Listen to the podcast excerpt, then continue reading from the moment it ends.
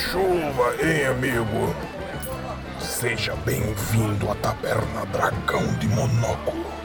Aqui nós temos música boa, comida gostosa e bebida de qualidade. Mas hoje tá tudo cheio. O único lugar disponível é junto daqueles paladinos malucos. Mas eu ouvi dizer que eles contam boas histórias. Senhoras e senhores, sejam bem-vindos a mais um episódio do Paladinos. Eu sou Lucas Freitas e eu já vou retornar polêmico. Esses meses afastados na taberna me fizeram menos Marvete e mais cinéfilo da nova geração, fã da A24. Caraca, hein?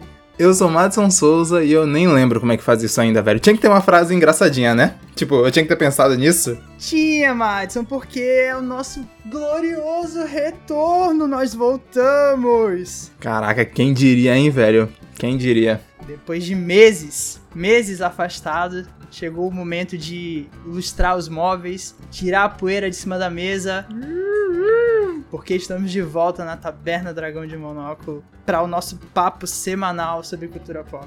É isso aí, pô. Isso aqui é que nem Velozes Furiosos, que nem Marvel, não vai acabar nunca, rapaz. Toda semana a gente volta aqui com um papo novo, um papo maluco. E nada mais justo do que a gente voltar fazendo algo que já é uma tradição já desse novíssimo podcast de apenas 3 anos de idade. Nós temos uma tradição, olha aí, velho. Que é justamente começar o primeiro programa do ano falando o nosso top 10 de filmes do ano passado. No caso, top 10 filmes de 2022. E é um dos meus programas preferidos do ano, assim. Eu adoro, velho, ter que parar e ter que assistir um monte de filme e ficar pensando sobre eles e definir quais são os meus preferidos. E eu tô pronto para ficar puto com a sua lista, porque isso acontece todos os anos, é uma regra aqui.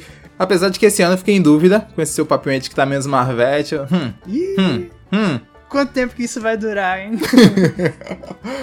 Então é isso, sem mais delongas, vamos voltar, vamos abrir o nosso top 10 aqui, discutir sobre filme, discutir sobre cultura pop, que é a nossa especialidade aqui como paladinos. Toca a vinheta.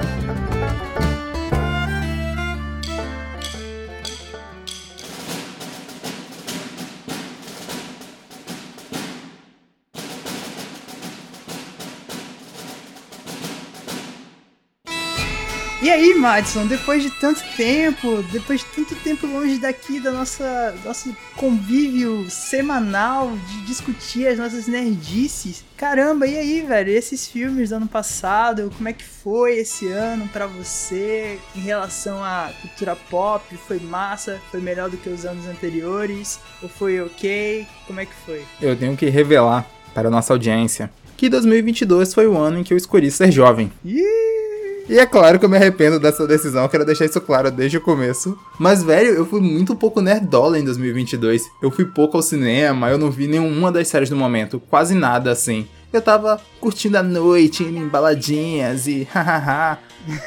eu, eu, não, eu não sei se isso foi a decisão certa, olhando em retrospecto assim. É, né? Escolhas que a gente faz. Choices. Eu confesso que em relação a filme, especificamente cinema, também não foi um dos meus anos mais ativos. Boa parte dele eu fiquei sem assistir praticamente nada, assim. Só ia assistir o que tava no cinema, assim, que era a estreia da semana que eu queria muito ver. E olha lá, eu assisti mais filmes no começo do ano e na metade, na segunda metade do ano, foi meio relapso enquanto a isso. Tanto que eu tive que fazer aquela correria que já é tradição também. Caraca, já... todo ano isso, velho. É. Chega assim. Não, esse ano eu vou assistir. O filme saiu, eu vou assistir o filme no cinema, vou assistir o filme em casa, vou acompanhar os lançamentos certinho. E obviamente isso não acontece, porque somos procrastinadores e porque a vida é complexa. E aí chega faltando um mês para gravar esse programa e os caras entram numa maratona de ver dois filmes por dia e tentar assistir tudo em um mês só. E é claro que nunca dá certo. Pois é. E uma coisa legal da gente falar que para esse episódio a gente tem algumas diferenças e uma delas é que diferente dos anos anteriores, nem eu nem você tivemos acesso à lista do top 10 um do outro. Então, vocês não sabem o que aconteceu nesse ato de um ano nosso, mas a verdade é que a gente evoluiu e agora a gente mata no peito independente do assunto que o outro levantar. se você puxar música do carnaval, aí eu continuo a conversa com plena normalidade. Que a gente assumiu esse nível de qualidade nesse podcast já. A minha lista, ela tem uns filmes diferentões, eu já vou adiantar aqui. Hum. Então, vamos confiar aí que Madison tenha assistido. Caraca, agora- eu tô nervoso. Porque na- eu sempre conto que eu vou trazer os filmes diferentões e é você que vai ficar blé blé aí, perdidão no papo. Já falei, pô, agora eu sou cinéfilo da nova geração. sou fã da A24. Cara, ele não consegue. Toda vez ele tem que trazer uma bandeira nova. Ele não consegue ficar sem bandeira. Se ligou? Aquela pessoa que não consegue ficar sem um boy, sem uma girl, sem um relacionamento ali. Lucas é isso. Lucas não consegue ficar solteiro na cultura pop. É o Millennium, o Millennium, ele usa a camisa Writing and Directed by Quentin Tarantino. E eu sou da geração Z, a minha camisa é Produced by A24. Caraca, meteu essa, né? Eu vou confessar aqui que eu acho essas camisas do Tarantino meio constrangedoras. Eu fico meio. Pô, que, que negócio é esse, velho? Que ideia é essa de escrito e dirigido por Tarantino? Pô? Você já viu o filme do Tarantino? Você quer ser escrito e dirigido pelo Tarantino de verdade? Pois é, fica aí o questionamento.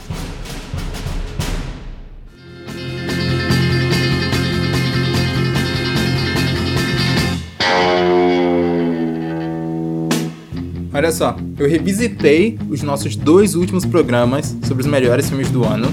E da última vez, quem começou foi você. Então, dessa vez sou eu. Mas tem umas curiosidades assim. Todo ano tem pelo menos um filme que tá na mesma posição na minha lista e na sua. O que eu acho uma parada sempre muito curiosa, assim, tá ligado? tipo, o filme definitivamente é um quinto lugar. É isso, né? Caramba, tem dessas, né? Acontece. Mas eu acho que esse ano as nossas listas vão estar bastante bagunçadas, assim. Vai ter muito filme que vai coincidir, assim, de estar na lista dos dois. Mas eu acho que a- as sequências vão estar bem diferentes. É uma casualidade muito absurda disso acontecer, velho. Eu acho que, sei lá, talvez no, no top 3 ainda role alguma coisa assim. Mas eu, eu digo por mim que, que fazer essa lista foi muito difícil. Ordenar os filmes, principalmente. Caraca! Eu achei. Putz, obrigado por dizer isso. Esse foi o ano mais difícil de colocar esses filmes numa sequência lógica, assim. Porque eu, eu cheguei, tipo, eu tinha um quebra-cabeça, eu sabia quais eram os meus 10 filmes preferidos. Mas eu, tá, o que, que eu faço com isso? Os quatro primeiros lugares podiam estar em qualquer posição, assim. Eu escolhi uma posição completamente arbitrária pra cada um deles, mas essa ordem quase não faz diferença no final das contas. É isso, os filmes, eles. Muitos deles eu gostei igual deles, assim, então foi difícil de ordenar. Mas eu acho que essa confusão tá mais pro final da lista. Tanto que uma coisa que eu não sofri nos anos anteriores, mas sofri nesse, foi ter que deixar filmes de fora. Hum. Caramba, esse ano foi difícil fazer isso, hein? Mas tive alguns cortes. Quem sabe a gente faz algumas menções honrosas. Não, eu preparei minhas menções rosas. Eu não sei se eu anotei elas. Ah, anotei sim, anotei sim. Eu achei aqui na minha. Tem uma colinha aqui de tópicos. Inclusive, eu vou deixar minhas menções honrosas aqui, agora. Eita, então vai, começa. Ruído Branco, que é o filme aí da Netflix, do maluco que fez histórias de um casamento, e é um filme que ninguém gostou, mas que eu acho maneiríssimo, assim. Foi o primeiro filme que eu vi em 2023, inclusive, porque eu tenho essa tradição de começar com um filme bom, eu apostei nesse filme e eu acertei. Glaze Onion, Entre Facas e Segredos, não tinha como deixar de fora, historinha de detetive, é, o- é o nosso filme, pô, não tem como. Não, Não Olhe, filme novo de terror do Jordan Peele. Fui no cinema assistir e eu fiquei meio blé, né? É isso que o Jordan Peele tem pra gente agora? E aí depois eu fui pensando nesse filme. E aí eu fui vendo gente falar sobre esse filme. E cada vez que alguém fala sobre esse filme, ele fica melhor na minha cabeça, sacou? Tanto que eu quero muito assistir de novo pra concretizar todas essas opiniões e teorias que eu construí ao longo do tempo, vendo tudo aquilo na tela mais uma vez. Marte 1, também um filme brasileiro aí, um queridíssimo, uma fofura, uma pena que não foi pro Oscar. E RRR, Rebeldia, Revolta, Revolução, eu não sei o que os R's querem dizer, reciclar, reutilizar, revitalizar. Mas esse é um filmaço, velho. E só não tá na lista porque ele não termina nunca. Porque ele é tipo 3 horas e mais um pouquinho. E eu comecei a ver 10 horas da noite, deu 2 horas da manhã e eu não tinha acabado. Mas tá aí, uma lista de filmes que são ótimos e que não entraram nessa lista por besteira. Beleza, então. Vou dar o meu minhas menções honrosas também. Separei quatro também, que nem você. Eu separei 5. Você tá, tá ruim de conta aí, Lucas. É. ok, tudo bem. Eu separei quatro. Não, não olhe. Também coloquei na- nas menções. Achei um filme muito divertido, assim, muito intrigante do Jordan Peele. Talvez seja o meu favorito dele. Pera, nossa! Nossa! E eu, eu jurava que esse filme estaria na, na sua, seu top 10 e que você ia me julgar muito de não ter colocado ele no top 10.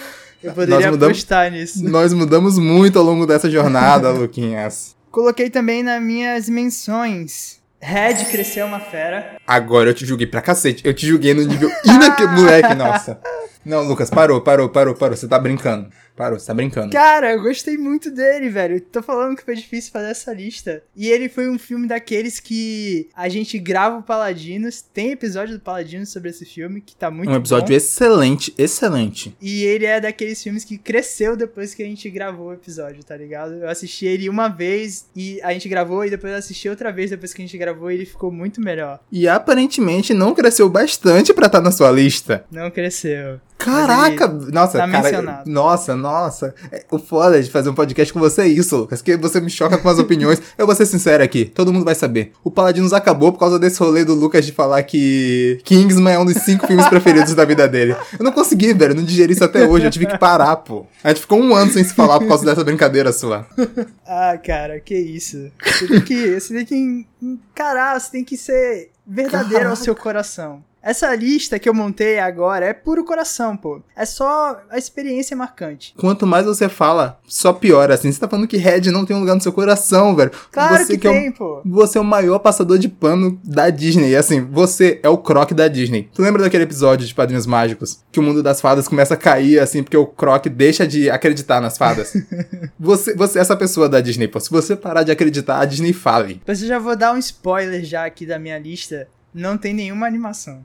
Tá, tá difícil ajudar esse cara, velho. Tá, tá foda hoje. Enfim, vamos seguir, vamos seguir. Pelo amor de Deus, a gente só tá nas menções. Rapidinho aqui então. Predador a Caçada. Bom, legal. Nunca tinha assistido nenhum filme do Predador. Fui inventar de assistir esse novo que lançou agora e nossa, filme bem legal. Assim, simples, baixo orçamento, dá pra ver isso assim, mas os caras fizeram uma história muito maneira de uma caçada do predador voltando no tempo. Voltando no tempo não, né? Ele aparecendo na Terra séculos atrás e en- enfrentando uma tribo indígena norte-americana. Muito legal, filme de ação assim, e é justamente esse enfrentamento bem massa. Filme maneiraço. Inclusive, eu também não vi nenhum outro Predador além desse. E esse filme matou minha vontade de ver os outros. Eu sinto que eu já sei o bastante do Predador. Eu não preciso É. voltar e ver os clássicos assim. Já deu pra mim. Exato. E o, minha última menção honrosa é Os Banshees de Inisherin. Que caramba, velho.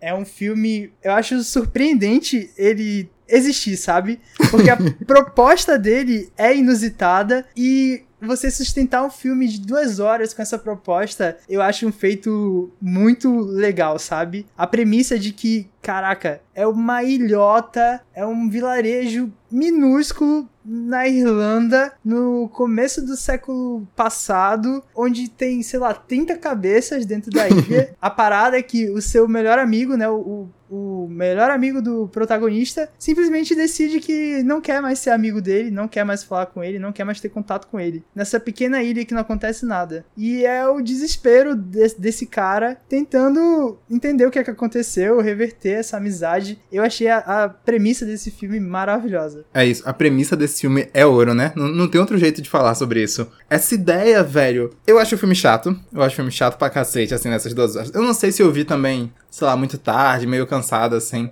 Mas a premissa é genial e tem duas coisas nele que me pegam muito. Um diálogo, que pra mim é ouro, que é quando ele fala. E daí que eu não sei o nome do Beethoven? Eu sou um cara legal. É isso que importa no final do dia. E eu fiquei, putz, esse cara tem um ponto em algum lugar aí, sacou? Porque é isso, eles são dois amigos que brigam, mas um deles é um dummy. O cara, é- ele é o panaca da ilha, assim, ele é o mané. E o outro cara é um cara razoavelmente inteligente, ali, interessado por arte e tal. Aham. E ele traz o segundo tópico desse filme que me interessa, que é o artista tem que ser egoísta. No começo do filme eu tava do lado do mané que tá triste porque perdeu o amigo. Mas conforme você passa e a entender o lado do outro cara, que é, velho, eu tô morrendo, eu quero fazer alguma coisa com a minha vida, eu quero deixar alguma coisa de legado. Esse maluco tem um ponto. Eu entendo porque ele não quer mais andar com um dummy. Talvez eu fizesse o mesmo. Ah, cara, eu não consegui ficar do lado dele, não. Eu passei o filme todo com pena do, do Tarek, que é o, o Colin Farrell, o protagonista, porque não é que ele seja o dummy. Ele é uma pessoa totalmente boa, velho. E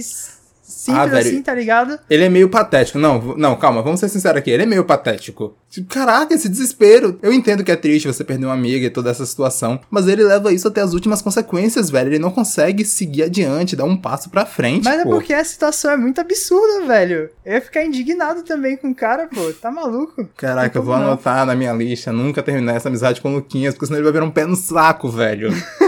Mas é isso, são as menções honrosas. Agora vamos pros top 10. Olha aí, bora.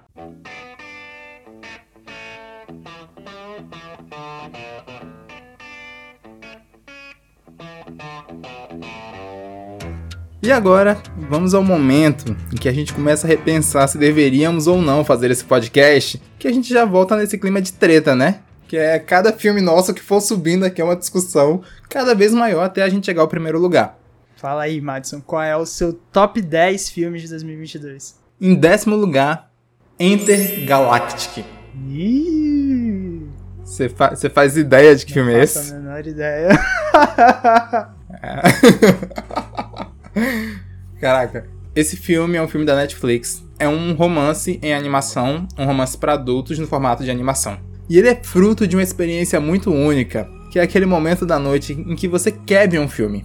E aí você começa a rodar pelo streaming, passa 20, 30, 40 minutos e você ainda não achou um filme pra você assistir. E aí você já muda as regras. Que antes você estava disposto a ver um filme de duas horas, que ia terminar 11, Aham. e você ia dormir bacana. Só que como tu já gastou uma hora procurando o filme, tu já diminui o tempo do filme. O filme agora tem que ser de uma hora e meia. E como tá difícil, como tá difícil achar esses filmes de uma hora e meia. Pois é, pois é. E foi numa busca dessa que eu encontrei Intergalactic. Num rolê de tipo 10 horas da noite, querendo ver um filme curtinho, e apareceu essa maravilha, assim, essa pérola perdida, um filme de uma hora e meia, mais um dos filhos de Aranha Verso. E velho, que filme bacana. Inclusive, eu vou parafrasear aqui o Guilherme Del Toro, que ele lançou o Pinóquio dele aí, que fez todo um estardalhaço, tá todo mundo falando. E ele entrou nesse papo de que animação não é um gênero cinematográfico. Animação é um meio para você contar histórias. E aí, dentro desse meio, você pode contar histórias de qualquer tipo: história de terror, história de aventura, história de romance.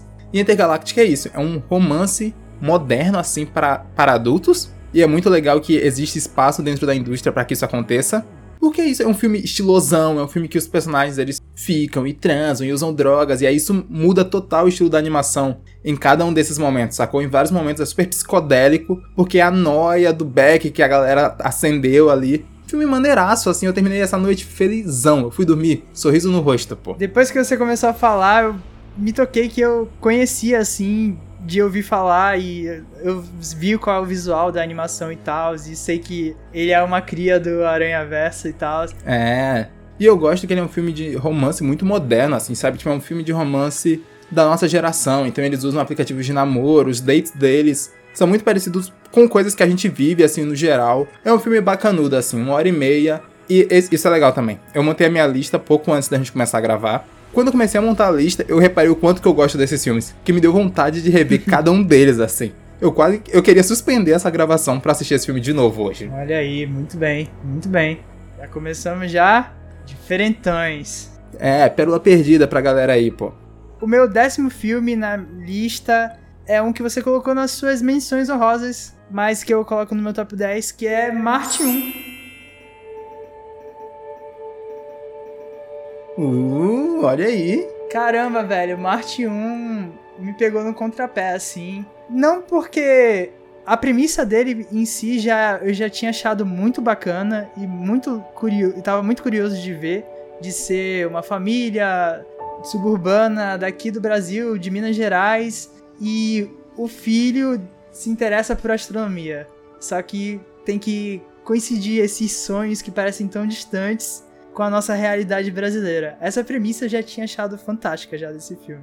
E o que eu encontrei foi tipo um filme que trabalha isso, tem essa temática, mas tem muito mais, tem das relações que tem o núcleo familiar, cada um deles tem um problema que tem que ser resolvido e quando vai chegando no final do filme e as coisas meio que se misturam e o filme mostra, ele é até um pouco lento, eu, acho, em, em chegar ao ponto que ele quer chegar. Mas quando ele chega, eu achei assim bem maneiro, sabe? Um roteiro muito bem construído, as quatro histórias vão se mesclando e quando chega no final e você vê o conflito posto em tela, assim, e pra toda a família lidar com isso, foi fantástico, assim. Um roteiro muito bonito e é uma pena, realmente. Poderia ser um, um dos representantes brasileiros aí no Oscar. Mas vale muito a pena, mesmo assim, assistir Marte 1, velho. É isso, eu acho que você foi muito preciso no que tu falou de. Eu fiquei com a mesma impressão assistindo o filme, de que no meio ele tava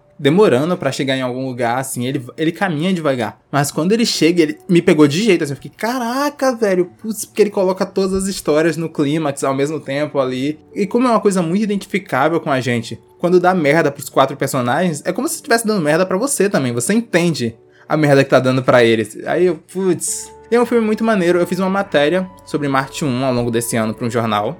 E é muito curioso porque é isso. Esse filme é fruto de um edital de cinema para ações afirmativas. Um dos poucos editais que rolou, assim, inclusive antes do governo Bolsonaro, se não me falha a memória que era uma bolsa para que pessoas pretas fizessem filmes. Esse filme surgiu desse investimento e saiu um filmaço, velho. Foi o filme escolhido pelo Brasil para ser enviado para o Oscar e para o Oscar definir se ele ia competir, no final das contas, pelo Oscar internacional ou não. Oscar de melhor filme estrangeiro. E não rolou, mas é muito maneiro você ver que quando você dá oportunidade para as pessoas, o que, que elas conseguem fazer com isso.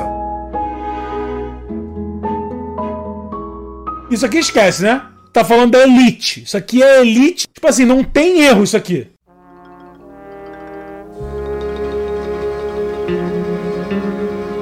E agora, para não perder a toada de filme de espaço, em nono lugar, Apollo 10,5. Esse você sabia da existência? Sabia da existência. Caraca, velho, que isso, pô? Não, aí Madison veio Caraca, assistiu um filme que ninguém ah, viu. Velho, ninguém ah, viu, velho. Ah, que isso? Esse, é o Madicinho, meu irmão. Velho, a culpa disso não é minha. Eu queria que todo mundo tivesse visto esses filmes. A culpa disso é de quem? Da dona Netflix que lança filme aí, não avisa ninguém, você sabe se você quiser, se você não quiser, você não vai saber também.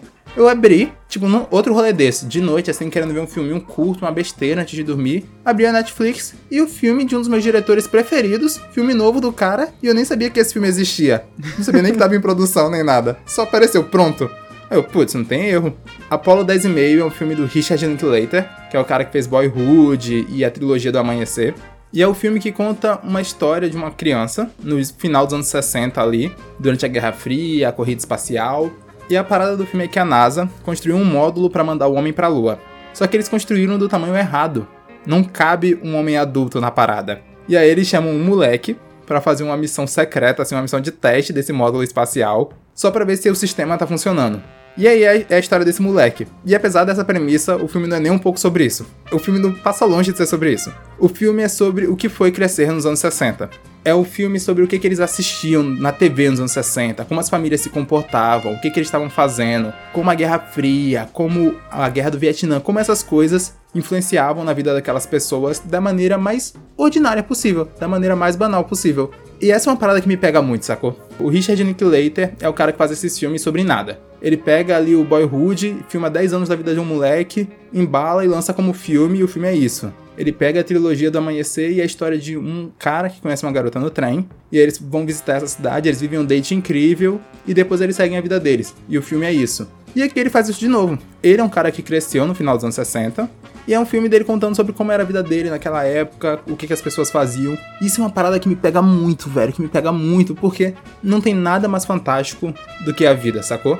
Do que o que, que eu tenho na minha cabeça, das minhas memórias, do que você tem na sua cabeça, o que você viveu, o que você sabe, o que cada um de nós é um universo particular, único, diferente, bizarro. O tipo de coisa que não existe em outro lugar, só existe na tua cabeça. E esse filme me deixou claro uma parada. Eu tenho certeza que antes de minha morte, eu vou produzir uma ode sobre os anos 2000, tá ligado? Sobre o que foi crescer num subúrbio carioca ali durante os anos 2000, sobre o que, a gente assistiu na TV e como é que isso moldou a nossa geração e a gente, as coisas que a gente compartilha por ter crescido na mesma época, mais ou menos no mesmo lugar. Eu acho que essa temática de trazer essas memórias afetivas dos próprios diretores, né, dos roteiristas que estão escrevendo esses filmes, é uma coisa que aconteceu, é, que foi replicada em alguns outros filmes, né, do ano passado. Sim. Muitos deles têm essa proposta, assim, essa temática de relembrar o passado do, dos seus autores. Revisitar suas próprias memórias e vários dos meus filmes preferidos desse ano, 2022, são os filmes que embarcaram nessa viagem. Porque isso é legal demais, velho. E essa é uma coisa que eu faço o tempo todo, se ligou? Eu tô o tempo todo pensando e construindo a minha própria mitologia, a mitologia do que é ser Madison. E ao mesmo tempo é uma mitologia do ordinário, se ligou? É a mitologia da coisa mais comum e mais banal de todas. É a mitologia das regras idiotas que eu invento para conseguir levar a minha vida do jeito que eu levo. Eu também, eu, eu me preparo todo momento, assim, eu já guardo as coisas pra no dia que tiver, tipo, um museu em homenagem ao Lucas. Já vai ter lá. É uma coisa, uma coisa real aqui, ó. Vou compartilhar aqui, hein? Só entre a gente e a audiência do Paladinos. A gente e a internet. Hum. Tem guardado num saco, assim, um monte de camisetas icônicas que representam várias fases da vida de Lucas Freitas. Um dia, quando tiver uma exposição em minha homenagem, Caraca, aí vai ter os manequins, tá ligado? Vestido com uniforme daquele colégio, uniforme do time e tal. Caraca. Tá tudo guardado aí. Tu vai fazer a ode aos anos 2000, eu vou fazer a ode a Lucas Freitas. Pô, É, não, e você tá certo no final das contas, porque é isso, né? Eu coloquei nesse papel de ódio aos anos 2000, mas vai ser da única perspectiva que me interessa, que é a minha própria. Você ligou? É o único olhar que me interessa no mundo. E, de bônus, esse filme é uma animação. E ela é- foi feita de um jeito muito curioso, que é esse formato chamado rotoscopia. Que é o quê? Tu filma tudo em live action, filma tudo como se fosse um filme normal, com atores e tal, e depois os animadores pegam cada take e animam em cima disso. Eles pintam, desenham e fazem tudo em cima do take realístico que foi feito. E aí isso torna o filme muito particular, torna uma parada muito diferente de outras coisas que você já assistiu, e gera umas tretas também, porque o Oscar não aceitou esse filme concorrer como melhor animação, porque pra eles isso não é animar, isso não é animação. E aí eles deixaram essa brincadeira de fora. E é uma técnica maneiraça, é um filme maneiraço, especialmente porque são os anos 60. E os anos 60 são uma das décadas modernas mais interessantes, assim, de você observar. E que define um monte de coisa que a gente segue até hoje, assim, tipo, como padrão. Olha aí, velho. Madicinho, dois filmes da lista, duas animações. Quem te viu, quem te vê. Olha aí, hein? Caraca. Então, meu top 9 fica para um filme que ficou nessa temática que a gente conversa- acabou de conversar, de trazer memórias, trazer lembranças afetivas. E eu coloco no meu nono lugar After Sun.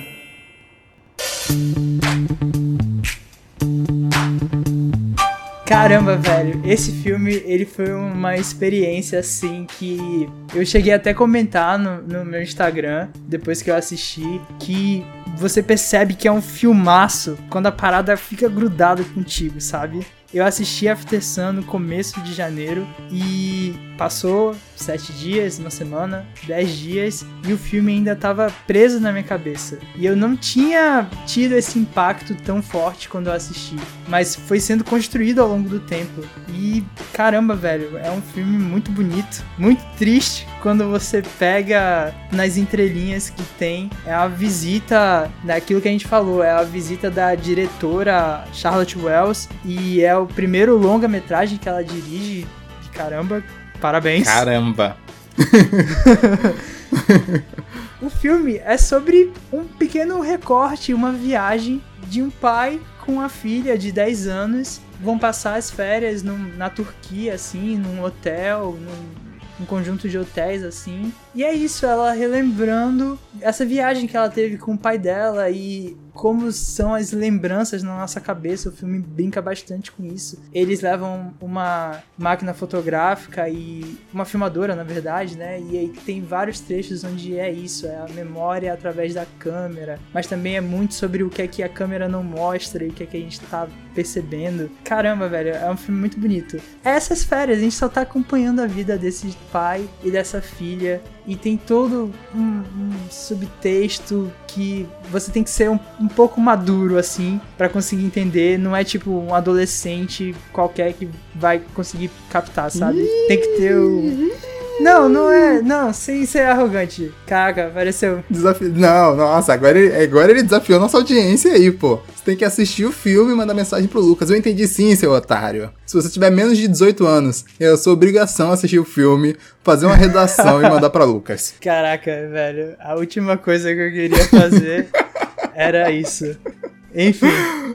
É, é isso, tem que ter, sei lá, tem que ter um- uma maturidadezinha assim pra você pegar o que tem nesse filme, mas é muito bonito, velho. E a cena final, ela é brilhante, brilhante. Puta que o pariu, nossa. Eu amei After Sun, ele tá mais pra cima na minha lista. Não tem nem como eu fingir que ele não tá aqui. Essa cena, a última cena de After Sun, é a minha cena preferida de 2022. Eu acho inacreditável como de tudo, sabe? Da última dança, da música do Queen no talo e de como mudou até a minha visão dessa música, tá? É, Tipo, eu já gostava dessa música, eu acho essa Exato. música inacreditável, porque é o Queen e o David Bowie juntos, e aí o filme melhora essa música, mas é um filmaço, velho. E eu, eu não sei se você tá nesse momento também, mas eu tô um pouco nessa fase que eu tenho olhado cada vez mais pro meu passado, e pra como eu lembro das coisas, e como nem sempre elas são do jeito que eu lembro mesmo, e eu tô na idade com que meus pais me tiveram. Isso foi uma conversa que a gente teve um dia desse aqui em casa, isso me deixou numa nóia inacreditável, pô.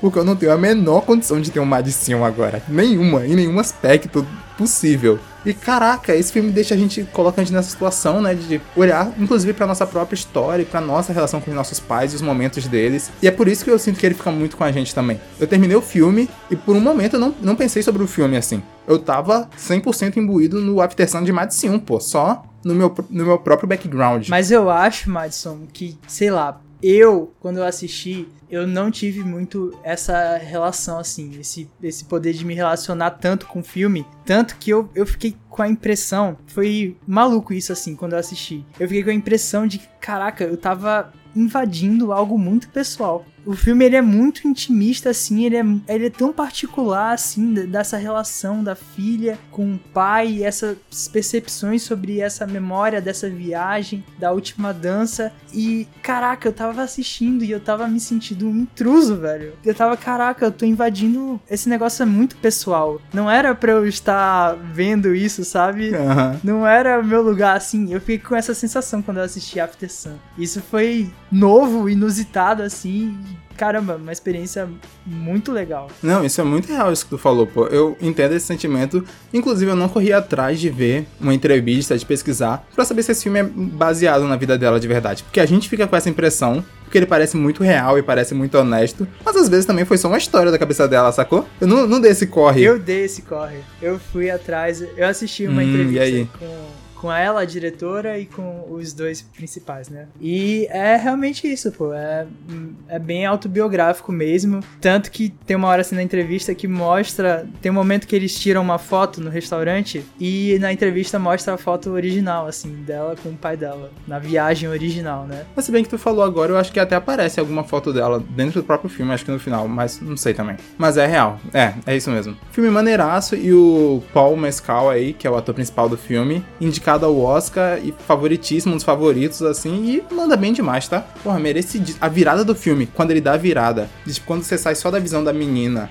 com um olhar nostálgico sobre a infância e ela passa a notar umas nuances que ela não tinha antes, a atuação dele muda totalmente, o filme cresce todo com ele, assim. E caramba, se ele ganhar, vai ser muito merecido, porque eu acho que a atuação dele é dificílima, porque é muito introspectiva. É muito introspectiva o personagem que ele faz, os problemas que ele tem. Por isso que eu digo assim, tipo, você tem, que- você tem que estar muito atento pra pegar esses detalhes no filme assim. Eu achei, eu achei bem impressionante esse detalhe, que tipo, caraca, velho, é muito introspectivo o que é que tá se passando na cabeça dele. Você tem que realmente embarcar e, e se deixar sentir também. Eu gosto que esse filme gera um efeito curioso nas pessoas. Que eu vi um comentário no Twitter de um cara falando que ele pensou em desfazer a vasectomia que ele fez por causa desse filme, sacou?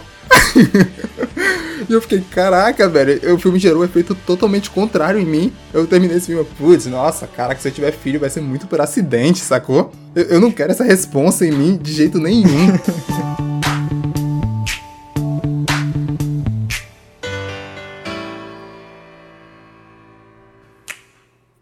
Isso aqui esquece, né? Tá falando da Elite. Isso aqui é Elite. Tipo assim, não tem erro isso aqui. O meu oitavo lugar é o filme que bateu todos os recordes de bilheteria e ganhou mais um prêmio que é o meu coração, pô. Não tem, não tem como não amar Avatar, O Caminho da Água. Semana passada, eu assisti esse filme do jeito que eu achei que ele tinha que ter assistido, assim. Eu sei o que James Cameron queria fazer e eu, putz, eu vou te dar o bilhete de ouro. Paguei caro na porra do ingresso IMAX, 3D, cadeira VIP e tudo mais. Sentei lá, eu, vai. O óculos 3D apertando minha cabeça. Caralho, como eu odeio o óculos 3D. Esse que eu usei, eu não sei se é por por conta do IMAX, mas ele era gigante, ele apertou muito a minha cabeça, fiquei muito puto com Caraca. isso.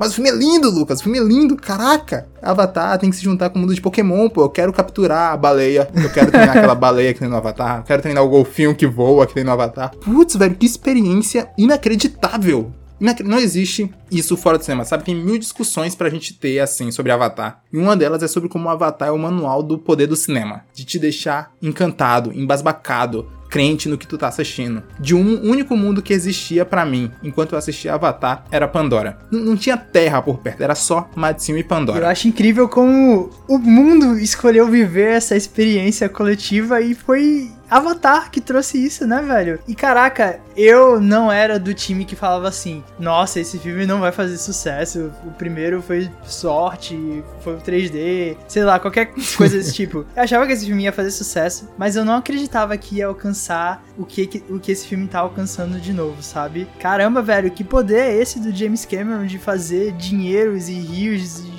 montanhas de dinheiro, velho. Caraca, é o poder, é um poder de avatar mesmo. As pessoas têm que estudar o que é que faz esse filme levar essas pessoas pro cinema aos montes, pô. A altura que a gente tá gravando esse episódio, e já é o que é a terceira, quarta maior bilheteria de todos os tempos. Quarta, quarta maior bilheteria de todos os tempos. E é isso, velho, é um fenômeno muito maluco. Tudo em torno de Avatar é uma ideia muito doida. Porque eu, pelo menos, entendo que um filme não precisa ter uma boa história. Pra mim, um filme não precisa nem sequer ter história. Pra mim, o cinema oferece diversos tipos de experiência, e uma dessas experiências que é muito da minha relação com o primeiro Avatar, que é você ver o avanço de uma tecnologia, ou você ver uma tecnologia nova sendo inventada e apresentada, ou chegando ao seu ápice. E o Avatar original, pra mim, ele é o ápice do que o 3D podia fazer naquela época, tanto que ele é um dos únicos dois filmes que eu gosto em 3D. Eu vi vários filmes em 3D ao longo da vida, eu só gosto de três: Avatar 1, Avatar 2 e A Lenda dos Guardiões. Apenas. São os únicos filmes que eu sinto que o 3D faz algum sentido dentro daquela história. E pra mim só isso valia. Mas eu não entendo pras outras Aham. pessoas, sabe? Tipo, o que que move as pessoas a verem Avatar no final das É, contas? velho, isso é uma pergunta que eu não tenho resposta e eu adoraria saber também. Vale um TCC aí, fica a dica. Super, super. E ao mesmo tempo que tecnologicamente ele é o ápice do que a gente pode fazer hoje, narrativamente ele é o filme mais básico É. do planeta. É o filme do, pa do pai protegendo a família, é o filme do menino conhece menina, é o filme do bem contra o mal mais básico de todos. E aí você fica, caraca, velho, qual é do James Cameron? E isso é tudo que a gente falou do primeiro filme, tudo que as pessoas falaram do primeiro filme, é que o primeiro filme é tecnologicamente incrível, mas tem uma narrativa super básica. E aí ele faz de novo no segundo filme, não tá nem aí pra todo mundo, e agora faz com 3 horas e 20 de filme e não gostou Não, é, problema a seu, parada é mais reduzida ainda, é mais básica ainda, eu acho. Mas é isso, pra mim é uma experiência mágica ver esse filme no cinema, é um- uma coisa inigualável, assim, inigualável. E eu não fiquei com vontade de ver esse filme em casa também, eu não sei se eu vou querer assistir ele de novo algum dia, de algum jeito que seja fora do cinema, Quando ele voltar pro cinema, estamos lá. com certeza. pois bem, o meu top 8 fica para Glass Onion, um mistério Knives Out.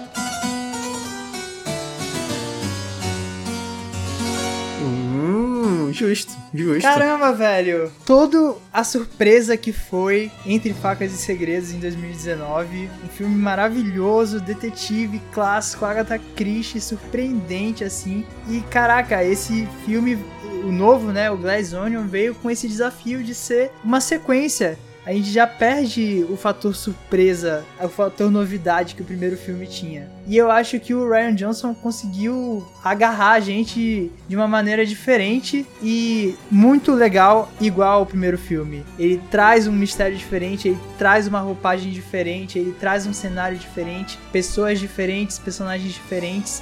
Traz uma dinâmica diferente para como o mistério se desenvolve e como ele é solucionado. E isso é muito legal. A gente tem uma febre de filmes estilo Knives Out, estilo Entre Facas e Segredos hoje em Sim. dia. Mas caramba, velho, a continuação chegou aí pra provar que, caraca, tá na mente do Ryan Johnson, sabe? Esse jeito de contar e, putz, adorei assistir Glass Onion. É isso que tu falou. Esse ano a gente teve um monte de histórias dessa aí sobre quem matou. Tem o Mortes, Mortes, Mortes, tem o Veja Como Eles Correm, tem série falando sobre, esse, sobre essa mesma temática, assim. Um monte de filme nesse estilo, teve o Morte no Nilo, mas o Onion, ele continua um nível acima, assim, pra mim, sabe? O Ryan Johnson tem uma visão do gênero muito complexa e muito completa de que, do que para que servem essas histórias e como contar elas, sobre como cada integrante ali não é só um suspeito do assassinato. Ele é, representa alguma coisa dentro desse plano maior que ele quer contar. Então esse filme agora é o filme da pandemia, e cada um desses personagens, além de suspeitos, eles são parte de uma engrenagem que a gente viu durante esse momento pandêmico, assim, sacou? E aí quando você vê que ele tá usando esse filme num nível acima, para além do quem matou, ele tá falando sobre um monte de outras coisas, aí ele ganha demais, velho. É, e o filme, assim, o que, que a gente tá falando que diferencia ele desses outros filmes, porque, pô,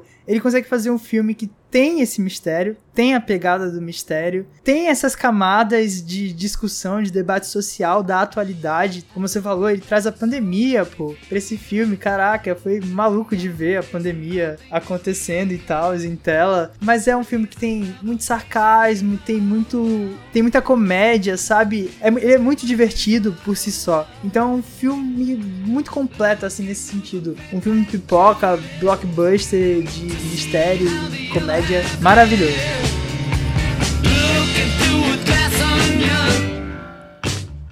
Isso aqui esquece, né? Tá falando da elite. Isso aqui é elite. Tipo assim, não tem erro isso aqui.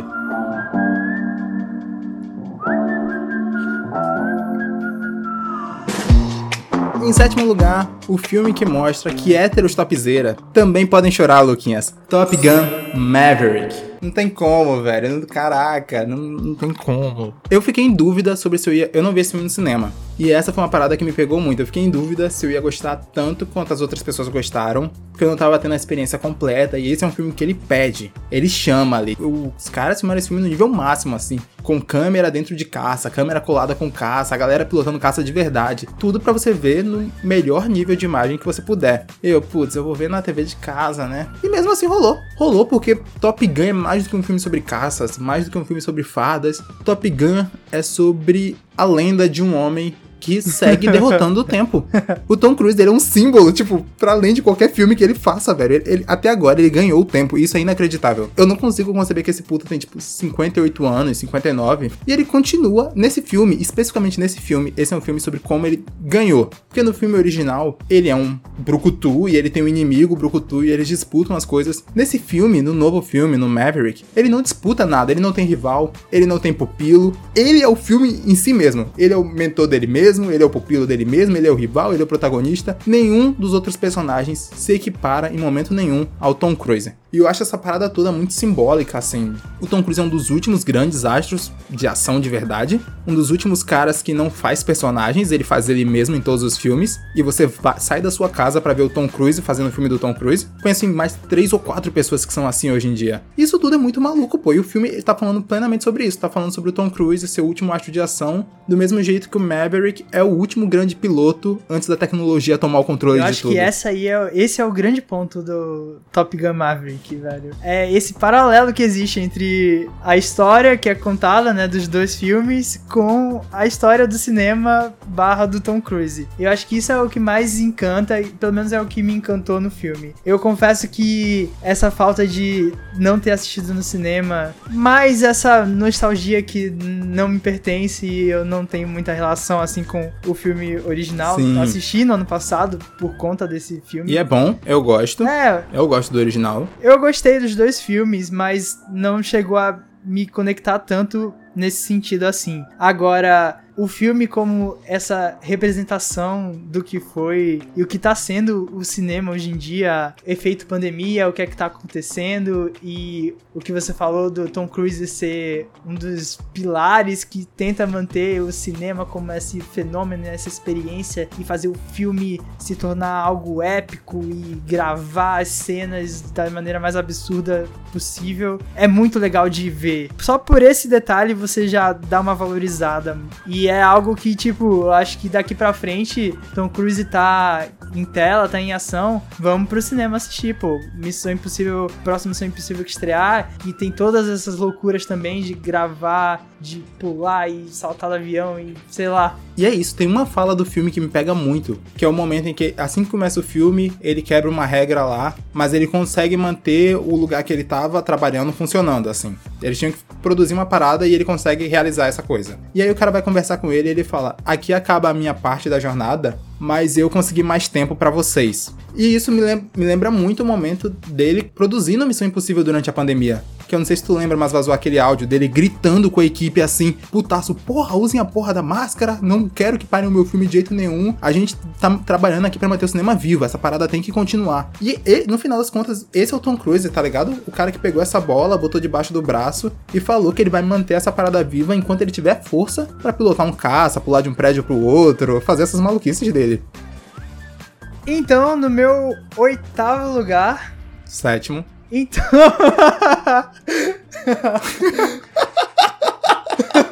Caraca, você não é maluco de cortar isso na edição, tá? bom. No meu sétimo lugar, eu coloco O Homem do Norte.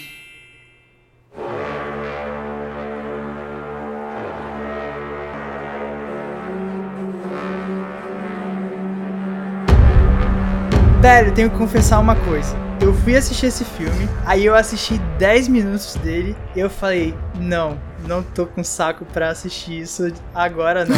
Voltei no outro dia, continuei assistindo o filme e caraca, a parada se transformou. Esse filme é a história de vikings. Idade Média, invasão, os povos nórdicos, vikings. Mitologia nórdica também, inclusive, né? E é uma parada que eu sou muito apaixonado. Hum. Sou muito apaixonado, sou muito fã. Já assisti várias coisas nessa temática. Assisti a série Vikings inteira e tal.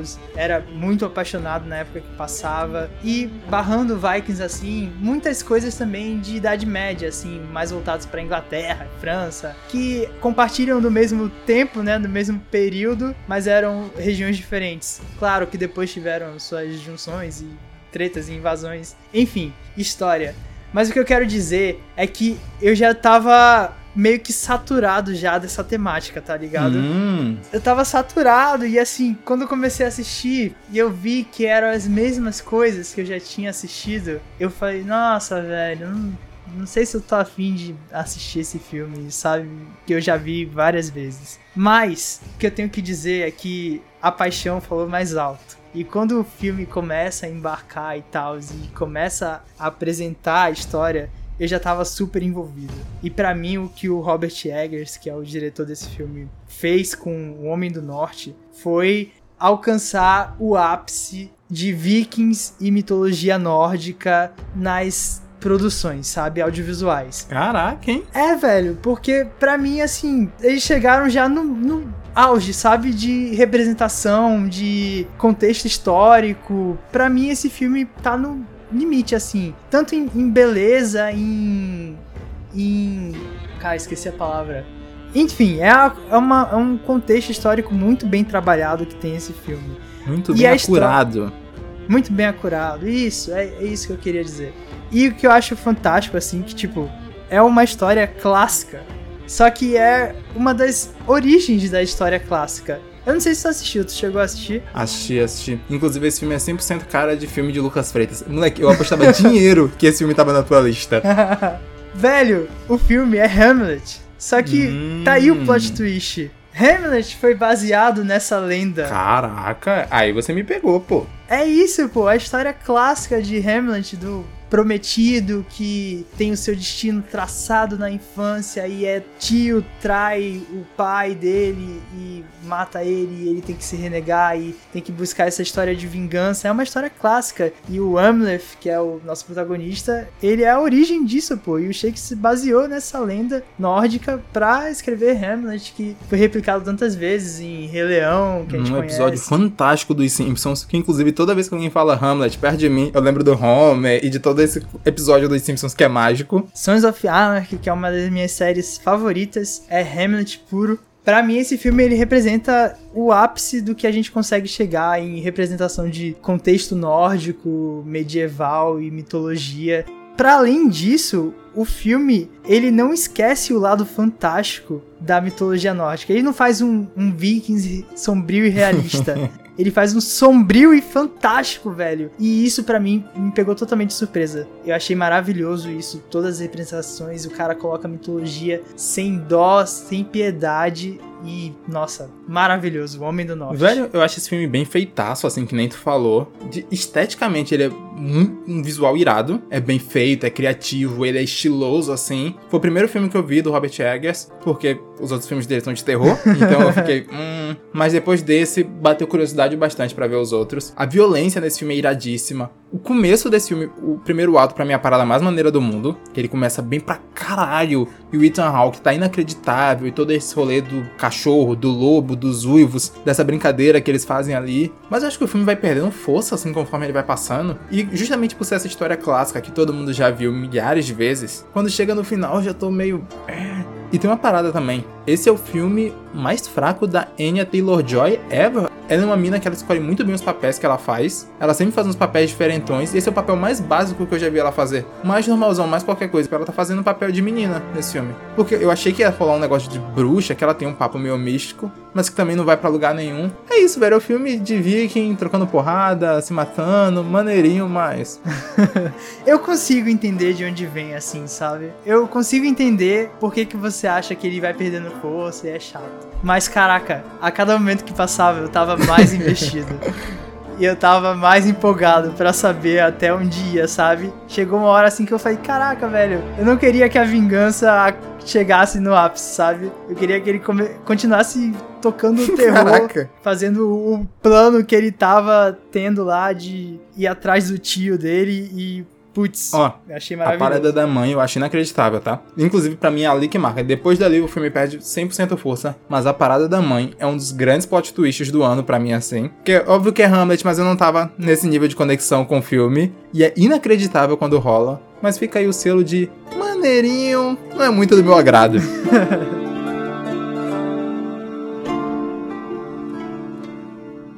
Isso aqui esquece, né? Tá falando da elite. Isso aqui é elite. Tipo assim, não tem erro isso aqui.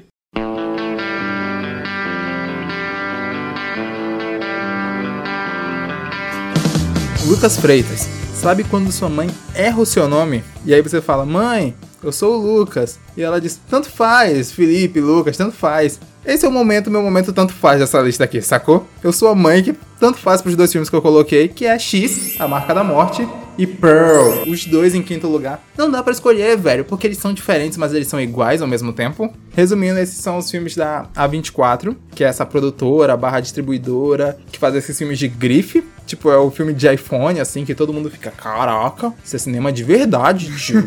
Porque o filme é bem filmado, o filme são umas ideias novas, assim, que eles estão apresentando. Umas coisas sempre diferentonas. Não tem um filme dos caras que é convencional. E aí eles embarcaram nessa de fazer uma trilogia de terror, em que dois filmes da trilogia saíram no mesmo ano e o outro sai no ano que vem. Tu, tudo isso é uma maluquice. E eu fui ver, tipo, tá, vamos ver o filme, velho. E putz, é bom demais. É bom demais porque o tema desse filme é novo, é diferente. O monstro é fruto da repressão sexual, pô. Isso é maneiro demais, velho. Isso é maneiro demais, especialmente numa Hollywood assexuada que a gente vive hoje. Qual o último blockbuster com sexo que você viu? Tipo Eternos, foi, rolou agora. Mas antes de Eternos, eu só penso em Matrix, pô. A gente tem um intervalo de 20 anos de filmes populares que não tem transa, que ninguém fica, que não tem nada, sacou? Não, pera aí. Não, falando sério, pô. Olha aí, a Marvel matou o sexo no cinema. A verdade é essa. e aí você vem aí com esses filmes que são todos sobre repressão sexual. Eu acho isso iradíssimo. Velho, foi muito surpresa, né? Esses dois filmes lançados no passado e você já descobre que é uma trilogia e já lançou um, um depois do outro. A gente tá esperando o terceiro agora. Mas caramba, velho. Ao mesmo tempo que tem esse essa novidade, né? Segundo o, o que o senhor está dizendo, ele, na verdade, é, é uma volta aos anos 70, né? Aos filmes Slash. E caraca, velho, muito, muito legal. Eu adorei assistir esses dois filmes no ano passado. O, o X com toda essa parada do filme Slash e o Pearl com essa pegada bizarra que o filme tem. Ele é todo incômodo, sabe? Caraca, é muito. Isso é. Sério, esse projeto todo, pra mim, ele é muito doido. O tio West, ele escolhe umas ideias muito inusitadas, assim. O primeiro filme, que é o X, A Marca da Morte, se passa nos anos 70. Tem um grupo de jovens que decide gravar uns filmes pornôs numa fazenda, e os donos da fazenda não sabem disso. E aí você vai vendo essa história escalonar, e ele filma de um jeito tudo estiloso no filme dele. A morte é estilosa, o sexo é estiloso, tudo, tudo é maneiro no filme. E aí depois você vai pro Pearl, que é um filme de época, e é filmado como se fosse um filme de época de verdade. Ele parece um filme velho o tempo todo, em ritmo, estética, e você fica brother, o que, que história é essa que você tá juntando, sabe? Eu tô muito curioso para saber qual o ponto que ele quer chegar com tudo isso. E por isso, Maxine, que é a terceira parte da trilogia, é um dos filmes que eu tô mais ansioso para ver em 2023, pô. Quem diria isso em qualquer outro contexto? Pois é, eu fico. faço dessas palavras as minhas. É um dos filmes que eu tô mais aguardando, aguardando. E a Mia Goff, que é a protagonista desses dois filmes e desse terceiro filme, excelente, diga-se de passagem, nos dois. Segundo ela, pelo menos, o roteiro desse terceiro filme é o mais espetacular da trilogia. É o trabalho dela dizer isso, né? Vamos ser sinceros aqui. Mas tomara que seja. tomara que seja. E ó, fico adendo brasileira, tá? É verdade, né? É, é neta de brasileira, o que a gente pode considerar brasileira, e o que abre um portal de que a gente tem uma chance com essa pequena psicopata. Caraca, velho, o sorriso dela é inacreditável. Assim, que agonia, velho, que agonia. Filmaços. No meu sexto lugar, abram alas para o, o rei do rock, que eu coloco Elvis. Ó, já digo, já digo de cara, dessa nova onda aí de filmes de cantores de rock do, dos anos 80, 70, sei lá. Século 20. Elvis é o meu favorito de longe, hum... velho. Caramba, eu tava com um pouco de medo desse filme. Eu tava achando que talvez ele, ele não chegasse lá e eu queria muito que ele chegasse, porque eu gosto muito de Elvis. E para mim foi um espetáculo absurdo, três horas de filme, mas é um, um épico, sabe? Um épico contando a vida do Elvis e trabalhando essa persona, quem é esse personagem. E eu digo que eu gosto muito do Elvis e escutava, escuto bastante as músicas dele, mas eu não sabia muito sobre a vida pessoal dele, sabe? E conhecer através do filme, o filme vai passando por bastante fases dele, bastante anos da carreira dele. Tudo bem que a gente sabe que tem umas passadas de pano assim, né? Que sempre rola, mas velho velho, eu sou da opinião eu posso mudar de opinião amanhã? Posso. Mas no momento, eu acho assim que, putz, é um filme para celebrar o Elvis, tá ligado? Eu, eu gosto de enxergar esses filmes assim como uma celebração desses cantores, para quem é fã, pra quem gosta, sabe? E o Baz Luhrmann, que é o diretor desse filme, foi o primeiro filme do Baz Luhrmann que eu assisti. Hum. E ele é famoso por, por esses espetáculos, esses... No máximo, assim, o filme maximalista, o, o contrário do Zeitgeist é, da época. Exato, e então, eu achei que combinou super com Elvis, sabe? E tem várias sacadas, várias coisinhas diferentes que aparecem na, na tela, um jeito diferente de fazer uma transição de uma cena para outra. Teve muitos detalhes da vida pessoal que aconteceu com Elvis que eu não fazia ideia e eu fico chocado assim. Tem momentos que o filme ele passa muito rápido assim entre os anos. Uhum. Ele é muito acelerado, mas tem momentos que ele para para contar determinada coisa que aconteceu na vida do Elvis. E só nesses pequenos intervalos que ele para para fazer isso, ele cria uma expectativa, ele criou uma tensão em mim, assim, de caraca, o que é que vai acontecer? Como é que ele vai sair dessa situação? E eu achei muito bom, assim, o jeito que ele conduz essa história do Elvis. Eu gosto, maneirinho. Aí, sei lá, velho. Assim, dentre essas cinebiografias que a gente tem visto de músicos recentemente, eu gosto muito mais de Rocketman do que eu gosto do filme do Elvis. Não tem dúvida, assim, eu vejo quilômetros de distância de um pro outro. Mas acho que tem um pouco do estilo do Baz Luhrmann não me pegar muito também. E eu sei lá, é isso, eu não tenho esse apego com o Elvis. Pelo menos quando eu assisto esses filmes, eu termino com vontade de ouvir a música dos caras depois de correr atrás. Isso não rolou com o Elvis. Eu sabia pouco, aprendi um pouco mais, continuei pouco interessado na história do cara. Sei lá, é, é um filme maneiro, mas só não bateu. Eu não acho ruim nem nada, mas só não rolou muito comigo. Ah, velho, eu tava com medo desse filme, sabe? Que eu queria que ele fosse bom. Eu queria que ele fosse bom.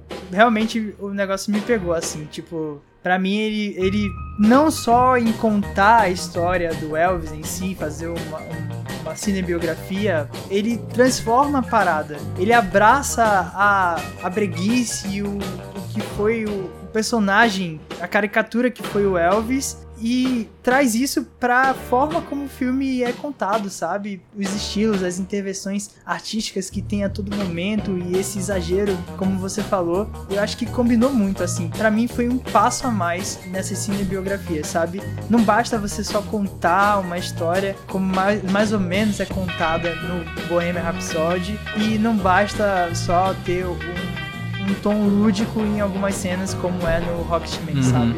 Pra fazer sentido, eu achei legal isso que Elvis fez, de você transformar a parada, não é uma cinebiografia restrita, realidade dura. É um espetáculo e, tipo, Elvis merecia um espetáculo, sabe? Ah, e tem duas coisas que tu falou que eu acho maneiras mesmo. Uma, antes disso eu tenho que mandar um lá ele prévio. Eu acho maneiraça as cenas da pelvis do Elvis, lá e laço.